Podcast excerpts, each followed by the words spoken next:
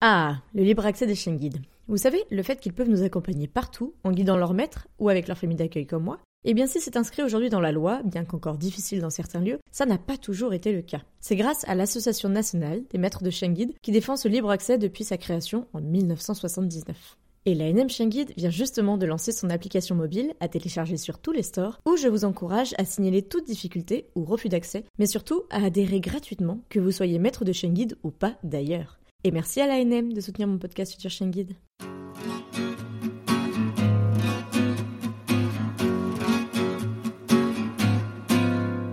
Bienvenue sur le podcast Future Chien Guide, le seul podcast sur l'univers des chiens guides d'aveugles, soutenu cette année à nouveau par la FFAC et l'ANM Chien Guide.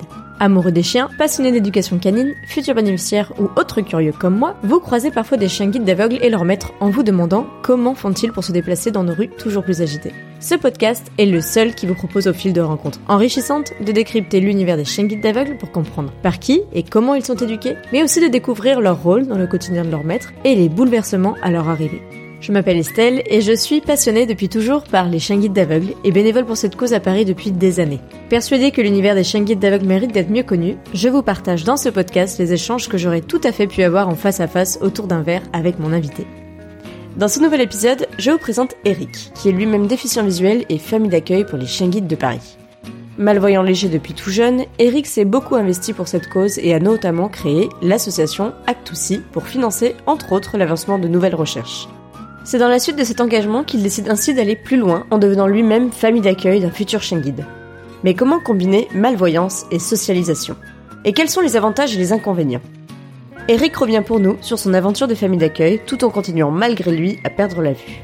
Il nous raconte aussi quelle place particulière cette mission lui donne au sein de l'univers des chiens guides d'aveugles habituellement plutôt binaire, avec d'un côté les bénévoles et de l'autre les déficients visuels. Enfin, il nous explique la suite de son projet, autant côté bénévoles que bénéficiaires. Et maintenant, place à l'épisode.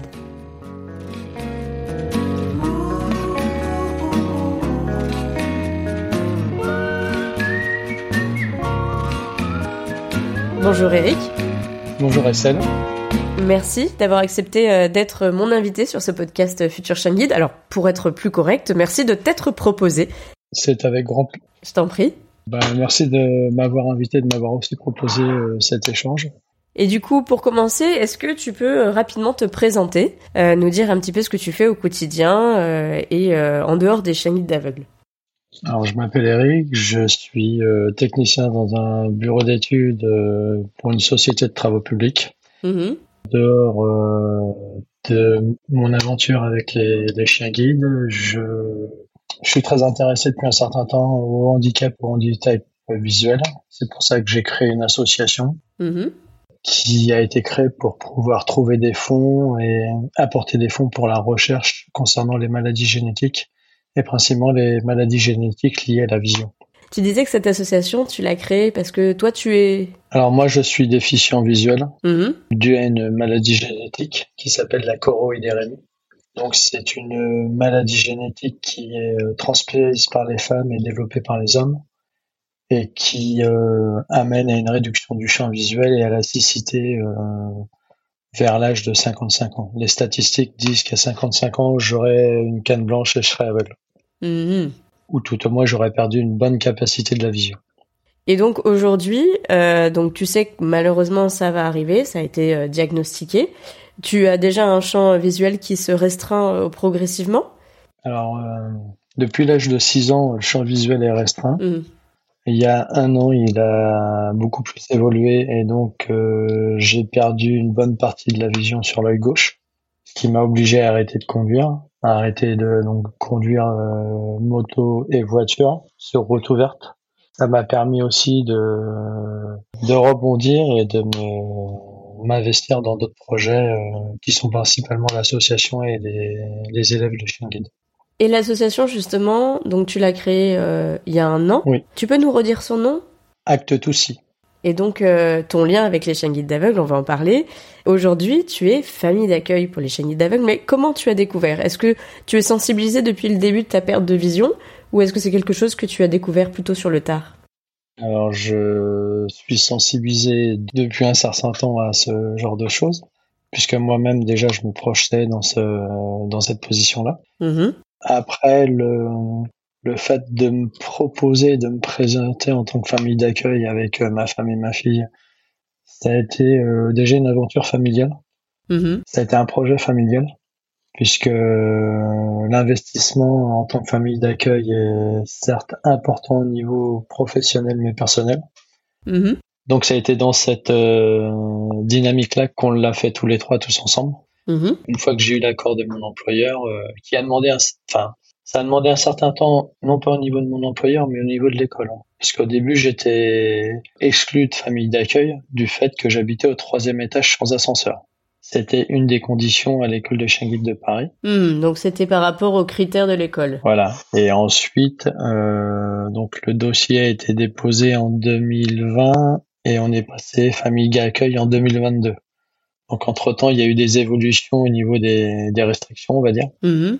et on a pu euh, devenir famille d'accueil euh, un peu par hasard, parce qu'au bout de deux ans, on s'était dit bon bah on sera jamais famille d'accueil. Mhm. Puis un jour, on a reçu un, un coup de téléphone de l'école de chien guide qui nous disait bah voilà, on a un petit chiot, il est rentré dans une famille d'accueil, mais il en est ressorti très rapidement parce que la personne l'a gardé une journée. Ok. Donc, est-ce que vous êtes prêt à, à devenir famille d'accueil et à accepter le, enfin, et à recevoir le petit chiot qui s'appelle Tantor, qui a bien grandi maintenant Bah, du jour au lendemain, euh, je me rappellerai bien parce que c'était deux jours avant l'anniversaire de ma fille. Mhm. Donc moi, j'ai revalidé auprès de mon entreprise. J'ai revalidé auprès de mon épouse pour savoir si elle était toujours d'accord. Mhm. Et ensuite, euh, on a été, euh, enfin, on a reçu Tantor à la maison la veille de l'anniversaire de ma fille. Donc euh, le jour où ma fille est rentrée de l'école euh, et que je lui ai dit qu'il y avait un chiot à la maison, je pense que c'était le plus beau jour de sa vie. Puis voilà, c'est comme ça qu'on a commencé l'aventure avec Tantor euh, et l'école. Elle a quel âge ta fille? 11 ans. Ah oui, donc ça a dû lui faire une sacrée surprise. Oui, c'était une très belle surprise. Elle l'attendait depuis un certain temps. Bah, bon, elle a patienté, mais elle a eu son chien à la maison. Donc c'était vraiment, vraiment très très sympa en fait. Et il était déjà dit euh, dès le début du projet que ce serait toi qui serais euh, responsable du chiot, principalement dans la famille. Euh, oui, parce que c'était moi qui avais fait les demandes auprès de mon employeur. Donc, principal, oui, c'était moi le référent de Tantor. Ok. Après, ma, ma femme et ma fille le font travailler, mais c'est bon. Ok, donc tu l'as au quotidien. D'ailleurs, on le voit, Tantor a quand même une page LinkedIn, il faut le dire. Oui, oui. Comment tu l'appelles la page LinkedIn? Euh, c'est euh, la page euh, un super-héros euh, nommé Tantor. Et sur le, laquelle tu, tu partages du coup euh, les aventures de Tantor, notamment au sein de ton entreprise? Oui, alors je partage les aventures au sein de mon entreprise, je partage les aventures lors de ses stages à l'école de chien guide, lors aussi de ses aventures euh, médicales parce qu'il a été euh, opéré d'une hanche Mhm. et euh, lors de ses week-ends et de ses moments de repos. Ouais, c'est chouette de pouvoir le suivre. Alors la page s'appelle Tantor élève chien guide super héros. Donc je vous encourage tous à aller suivre la page de Tantor sur LinkedIn. Et c'est vrai que euh, donc quand tu as découvert un peu tout ça, toi tu as été sensibilisé. Euh, je sais pas si tu prévois d'avoir un chien guide un jour, même si on ne le souhaite à personne. Ça peut être une aide dans le dans le cas où ta vision baisserait encore plus. Mais toi, euh, comment tu te positionnes euh, en tant que déficient visuel et en même temps famille d'accueil? Est-ce qu'il y a des choses que tu vis particulièrement, on va dire Disons qu'il y a des avantages et des inconvénients dans les deux cas. Mhm. En fait, ça a été un peu particulier parce que lorsqu'on a commencé à voir euh, Tantor, j'avais encore une euh, une acuité qui me permettait de me déplacer de manière assez euh, assez sereine. Euh, là, ça fait quasiment un an que Tantor est avec nous. Euh, mon acuité sur l'œil gauche a, a baissé, Mhm. Euh, ce qui me pose des fois certains certains problèmes et certains certains doutes par rapport à mes déplacements. C'est pour ça que j'ai commencé à prendre des cours de locomotion avec une canne blanche. Mhm. Mais euh, ça a plus été une aide en fait pour moi d'avoir Tantor, parce qu'à certains moments, lui sait où il va et moi je le suis.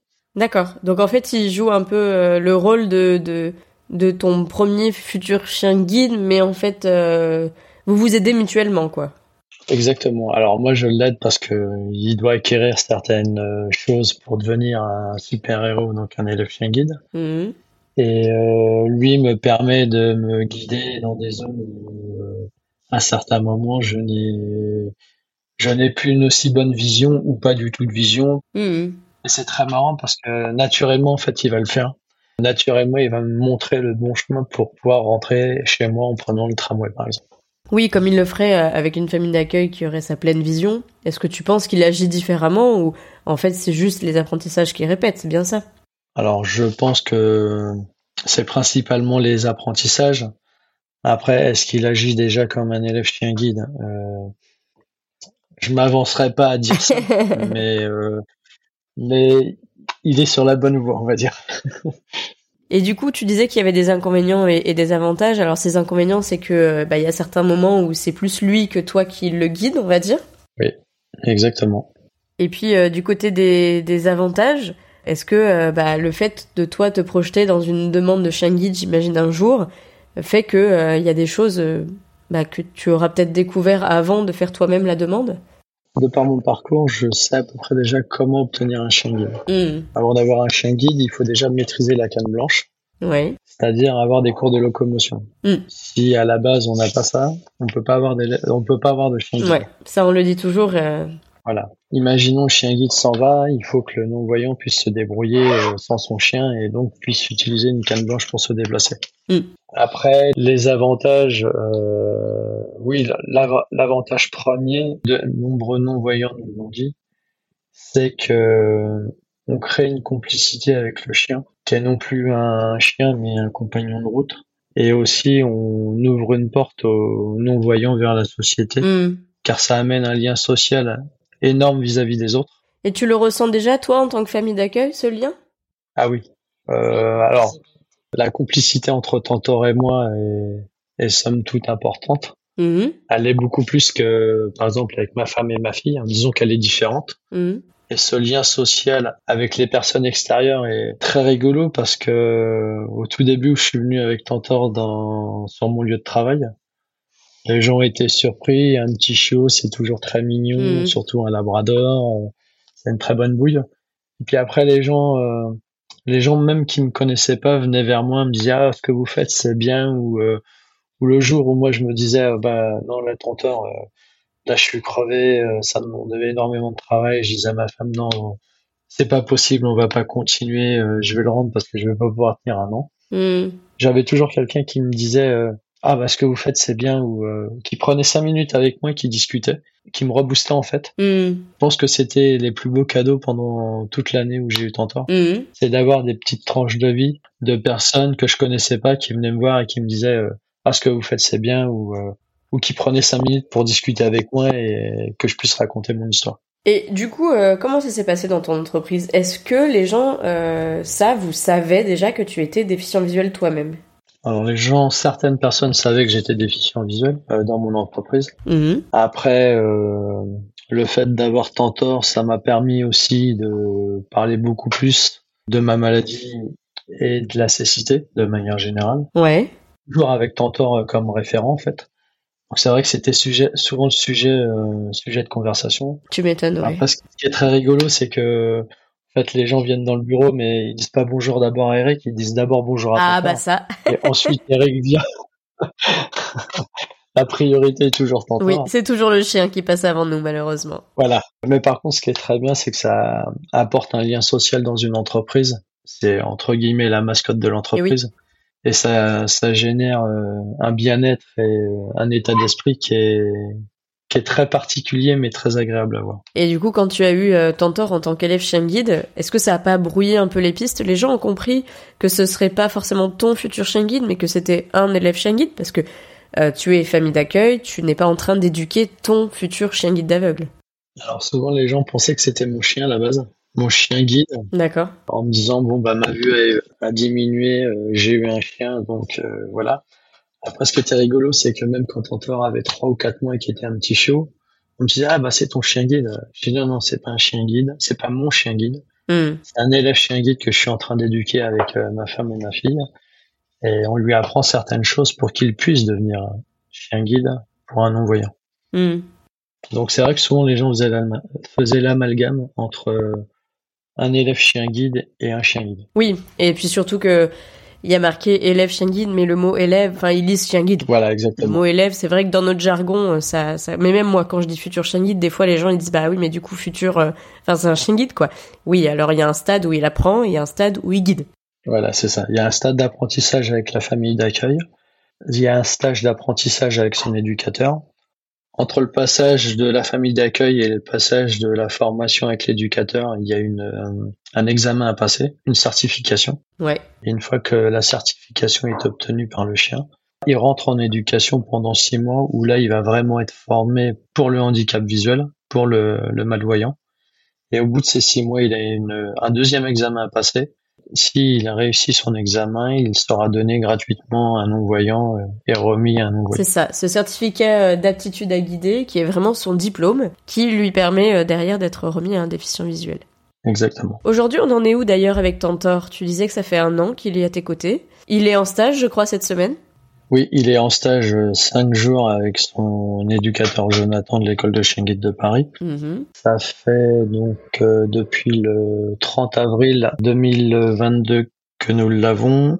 On arrive fin février, sachant qu'entre temps il a été arrêté six semaines parce qu'il a été opéré de sa hanche. Oui. Donc je pense que nous pourrions euh, envisager d'avoir Tantor encore avec nous jusqu'au mois d'avril, je pense. Mm-hmm avant qu'il puisse passer sa certification, sachant qu'on a encore quelques points à, régler euh, pour lui pour qu'il puisse continuer l'aventure et apprendre encore plein d'autres choses. Donc euh, c'est bientôt l'entrée en éducation. Euh, il faut qu'il ait pour ça son certificat d'aptitude à l'entrée en éducation. Oui.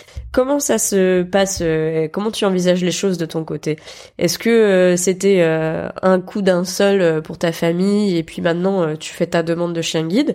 Ou est-ce que euh, tu t'envisages de continuer de reprendre un élève chien guide? Alors, euh, on va déjà se prendre un peu dans le parce que ça, demande beaucoup de travail et c'est très prenant. Ouais. Par contre, avec ma femme, euh, on envisage peut-être dans l'avenir d'en reprendre un autre. Ouais. Par contre, on le ferait de manière différente. C'est-à-dire que les référents, en fait, seraient ma femme et moi. Ouais.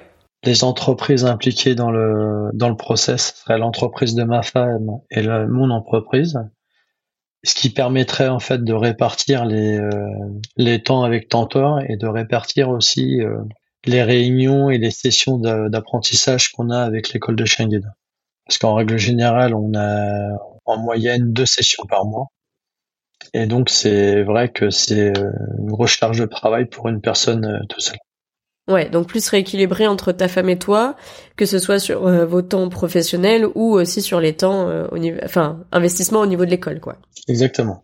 Bon après, euh, je comprends, un peu de repos, ça fera pas de mal, puisque c'est quand même un sacré boulot, et que même si vous l'avez fait en famille, c'est quand même toi qui as eu la charge au quotidien de l'emmener au travail pour l'instant, et c'est peut-être ce qui évoluera pour le deuxième élève Chanit que vous accueillerez. Exactement. Et tu disais que là, ta vision avait beaucoup baissé. Est-ce que euh, du coup toi tu envisages aussi de déposer une demande pour avoir ton propre chien guide ou pas du tout? Alors euh, à l'heure actuelle, je suis déjà en train de prendre des cours de locomotion, donc des cours pour apprendre à utiliser une canne blanche. Avec l'école du coup? Avec euh, l'association Valentin A8. Avec la VH. Voilà, c'est ça. Il y a une association référente pour les non-voyants. Mm-hmm. donc j'ai un tout juste de commencer. j'ai eu mon premier rendez-vous pour faire le bilan et normalement, si tout se passe bien, courant mars, je devrais commencer à prendre des cours de locomotion. D'accord. Qui ensuite me permettrait de pouvoir faire une demande de, chien guide euh, dans un second temps. Mais avant tout, il faut que je sache utiliser une canne blanche. Ok, donc tu fais ces cours de locomotion là avec la VH et ensuite tu, envisageras de déposer un dossier euh, auprès d'une école. Exactement. Sûrement l'école de Paris d'ailleurs. Oui, je pense. Il y a de fortes chances.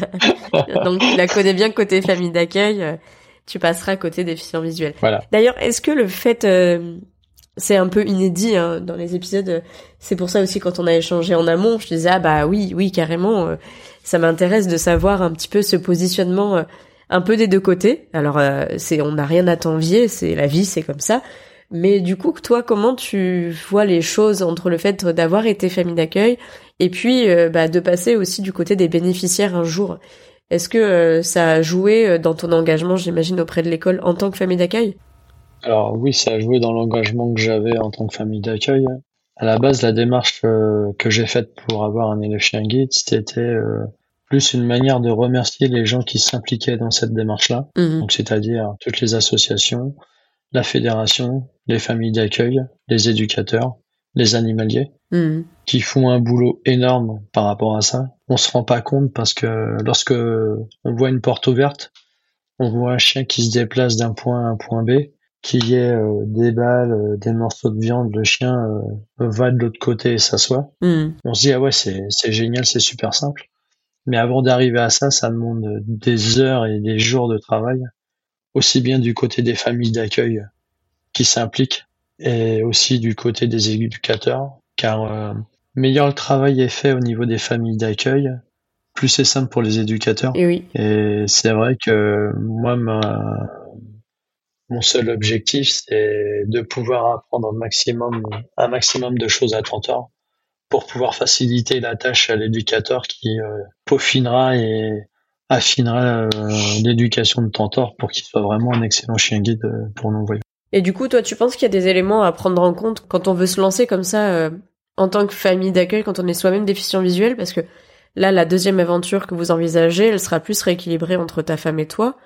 Est-ce que c'est la déficience visuelle qui aussi te demande de rééquilibrer les choses comme tu nous le confiais ou c'est juste parce que bah et on le dit aussi, c'est un gros boulot même pour une personne pas déficiente visuelle. Comment tu as vu les choses?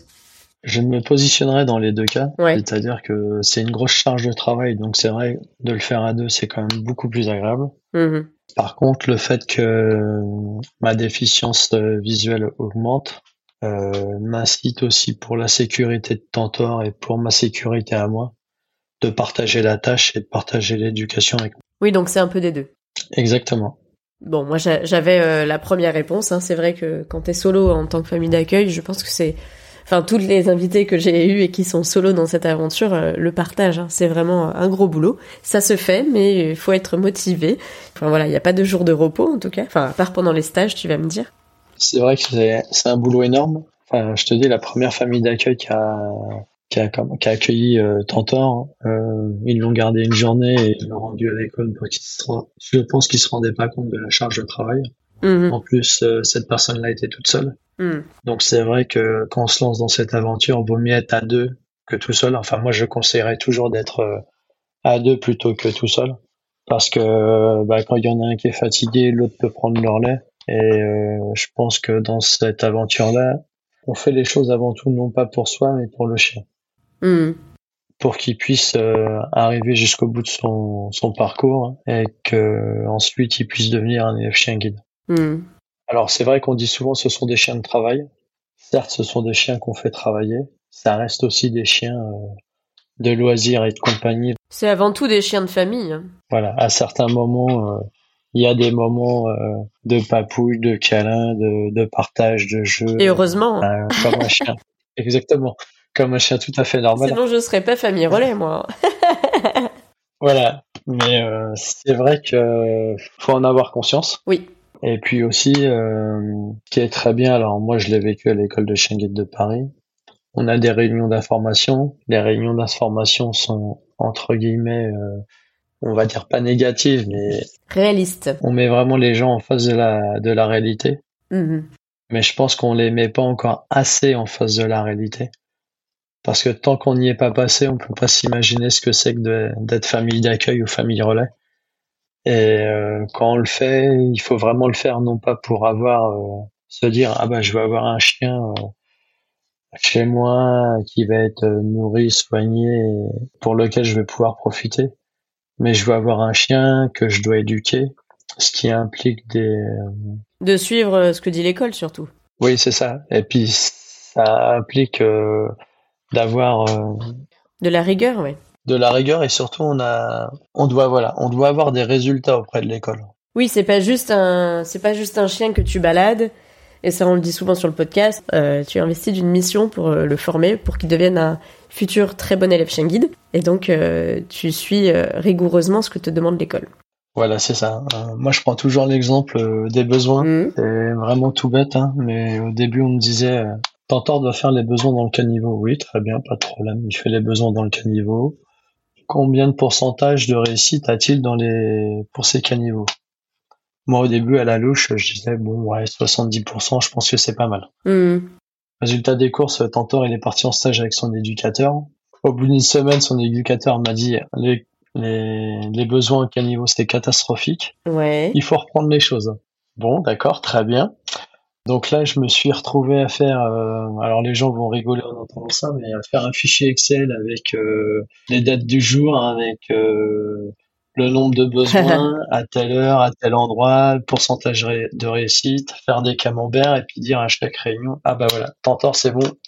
Là, il avait 90% de réussite, donc là, je suis sûr de mon coup, il n'y a aucun problème. C'est un gros chantier, les besoins. Voilà, c'est ça. Les, les gens s'en rendent pas compte et s'imaginent pas, mais bon, ça demande euh, du boulot pour l'éducation, ça demande du boulot en logistique, Oui. parce qu'on a énormément de données et d'informations à retransmettre correctement à l'éducateur. Mais par contre, c'est une, une super aventure. C'est sûr. C'est un lien unique entre entre le chien et entre le référent et la famille d'accueil. Hmm. Donc ça, euh, ça, je pense que ça a pas de prix. Et ouais, tant qu'on l'a pas vécu, tant qu'on l'a pas ressenti au fond de soi, euh, on a beau l'expliquer, mais euh, je pense que les gens ont du mal à comprendre à quel point il y a un, il y a un lien de, Hmm. de fusion entre euh, entre le chien et le référent. Hmm. Enfin, en tout cas, pour ma part, c'est comme ça que je le vis. Et justement, est-ce qu'il y a quelque chose que tu as appris ou que tu as découvert dans cette aventure auprès des chiens d'aveugles et auprès de Tantor, même en étant déficient visuel que tu n'avais pas forcément euh, en tête? Le lien et la complicité qu'il y a entre euh, entre le référent et le chien. Hmm. on reçoit un chien à l'âge de 3, trois mois, on l'a, euh, on va dire, euh, on l'a 24 heures sur 24 avec soi, Mhm. et euh, il se crée un, lien où il se crée une connexion, on va dire, entre le chien et le référent, qui fait que c'est un, c'est un lien unique que j'ai jamais eu avec euh, avec aucun chien, Hmm. sachant que j'ai eu des chiens étant plus jeune. Mhm. Ce lien magique et unique entre le chien et, et le référent, qui est qui est quelque chose de très fort en fait. Oui, et puis on est un peu 24-24 ensemble. Et en même temps, tu l'as au travail, tu l'as au quotidien à la maison. Et puis vous avez une complicité aussi euh, dans le travail, justement. Puisque, tu, comme tu le disais, euh, il y a ces petites missions Oui. euh, pour qu'en faire un, un bon futur chien guide. Exactement, oui, c'est c'est un ressenti, une sensation bien bien particulière, mais euh, très riche en tout cas. Enfin, pour ma part, ça a été, enfin, c'était encore une sensation très riche. Hmm. Et oui, c'est ça reste que du bonheur. hein. Le fait de l'emmener un peu de partout aussi. hein. Alors ça, c'est c'est une autre expérience, c'est de dire j'ai un chien, mais je peux l'emmener n'importe où. Hmm. Je me rappelle qu'on l'a emmené euh, au théâtre pour voir un spectacle de ma fille. Et là, ce qui était très rigolo, c'est que Tantor s'est assis. euh, tout le temps, ma fille était sur scène. Hmm. Et au moment où ma fille était plus sur scène, il s'est allongé, il s'est endormi. Il est resté calme.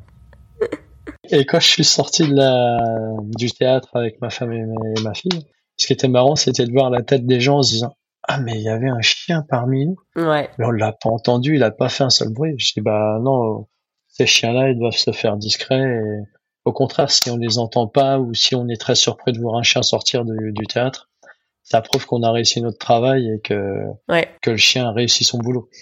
Hmm. Moi, ça m'arrive aussi quand j'allais au cinéma. Et c'est un peu la même chose.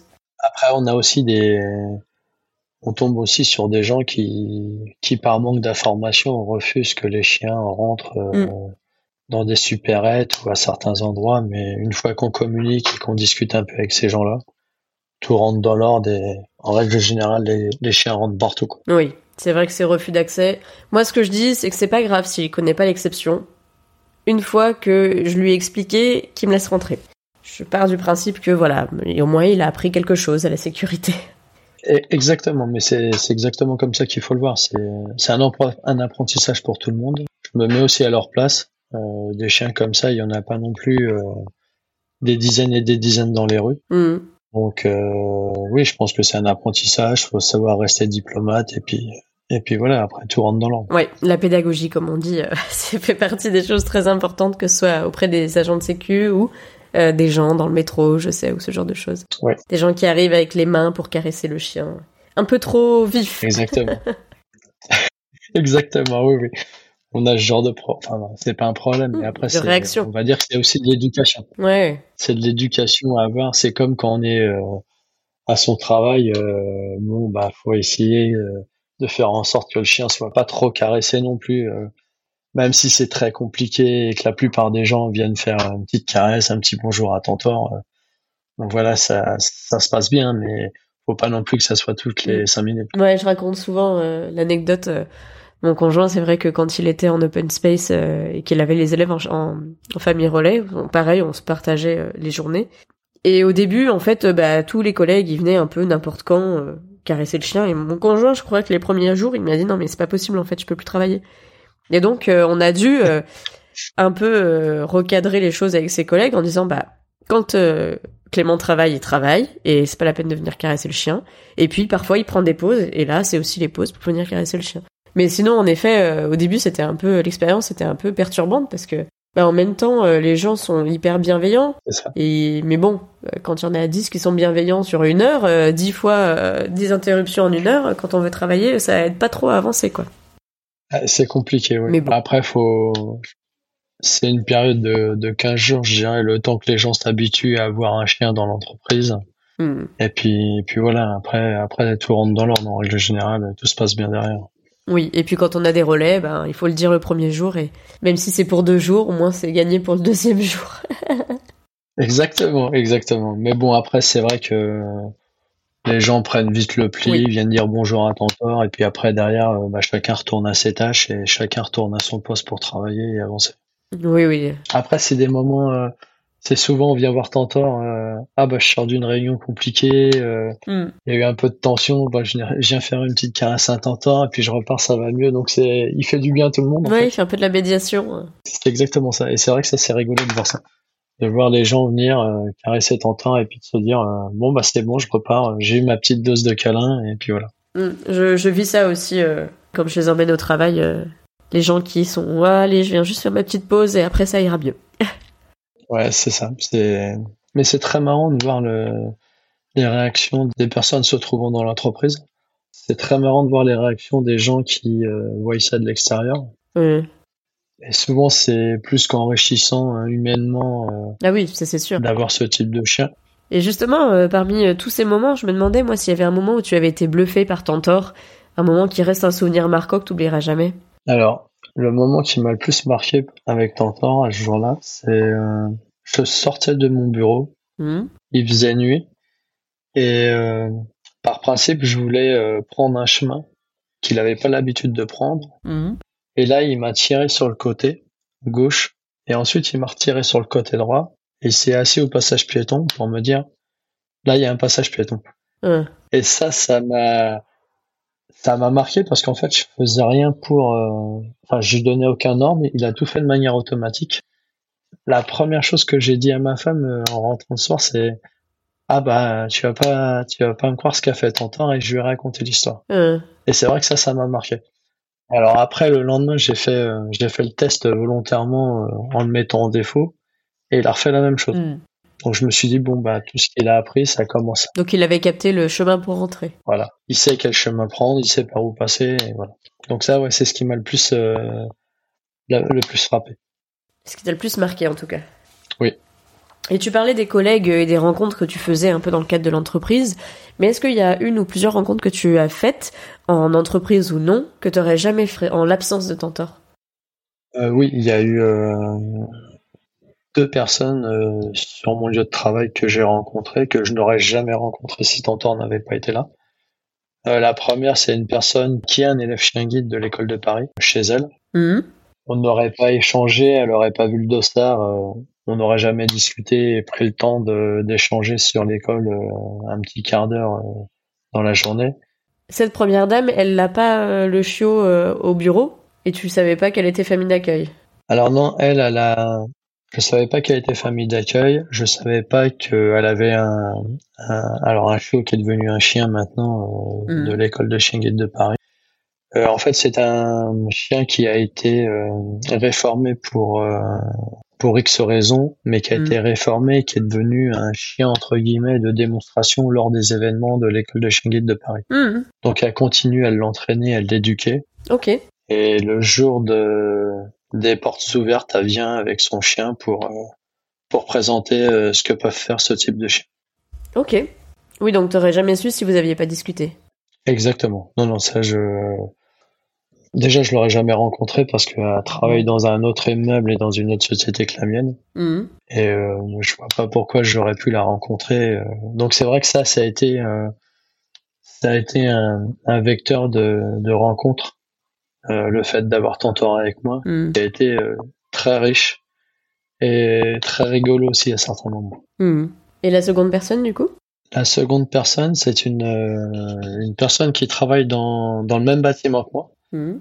que j'avais rencontré au tout début de mon arrivée avec Tantor. Donc Tantor avait trois mois. En fait, elle est euh, entre guillemets tombée amoureuse de Tantor parce qu'elle l'a trouvé très mignon. Donc on a pas mal discuté, pas mal échangé tout de suite euh, sur euh, sur Tantor. Et puis comme elle avait vu le gilet bleu et jaune, euh, donc on a elle me demandait des informations euh, sur l'école. Et à chaque fois qu'elle me voyait, qu'elle soit à pied ou en voiture, elle s'arrêtait, euh, même des fois s'arrêtait carrément sur la route, en me demandant des nouvelles de Tantor, savoir comment ça allait. euh, quand il a été en convalescence, euh, bah, comment il allait. euh. Mhm. Donc c'est vrai que c'était très marrant à voir.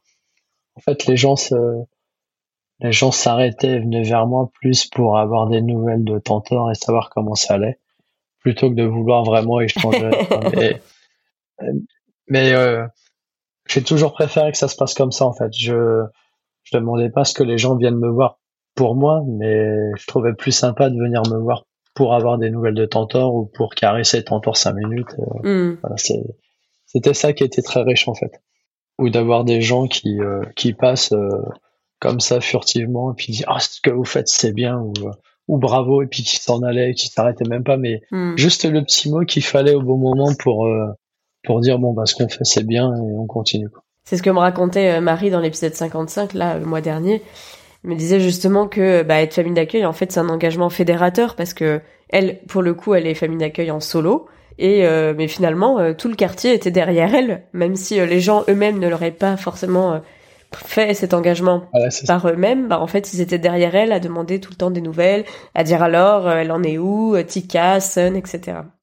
C'est pour ça qu'après moi derrière ce que j'avais fait c'est que j'avais fait une page LinkedIn Hmm. pour pouvoir communiquer euh, sur les petites aventures de Tantor euh, dans l'entreprise et, et à l'extérieur de l'entreprise Mhm. parce que je trouvais ça sympa et puis euh, on avait des collaborateurs qui se trouvaient en province et je me disais bah je vois pas pourquoi euh, ils auraient pas de nouvelles de Tantor ou pas ou pas de photos donc c'était le moyen pour euh, pour faire parler de Tantor pour donner des nouvelles à tout le monde et pour faire parler de l'école ce qui aussi pourrait peut-être permettre de de donner envie à certaines personnes d'être famille d'accueil. Hmm.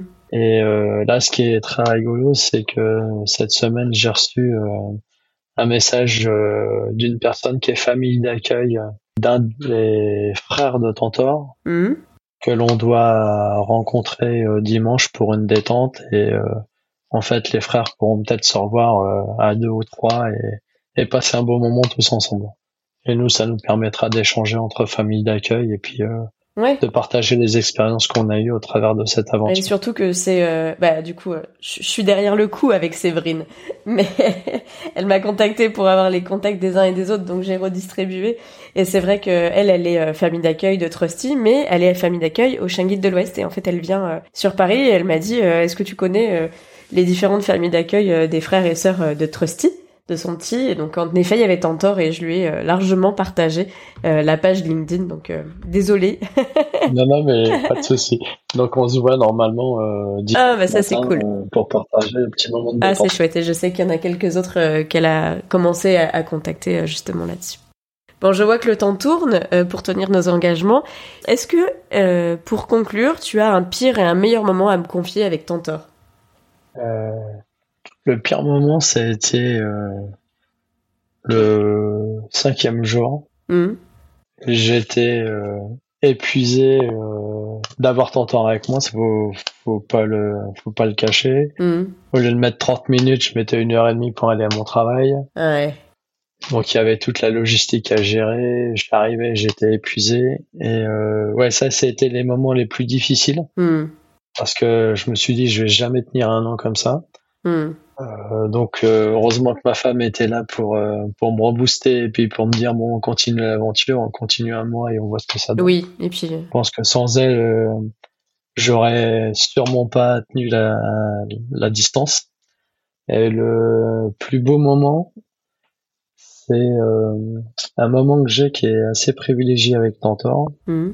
Euh, c'est le matin de très bonne heure. Alors je me lève régulièrement vers 4h30, 5h. Mmh. Et le petit moment privilégié que j'ai avec lui, c'est que je descends lui faire faire ses besoins, je remonte, je rentre chez moi, je prépare mon café, je m'allonge par terre, enfin je m'assois par terre, et euh, Tantor vient se blottir juste dans mes Mhm. jambes. Et là, c'est un petit moment privilégié qu'on a tous les deux. Et oui, là, c'est c'est des super moments. Ça, Mmh. ça, je pense que c'est des moments que j'oublierai jamais.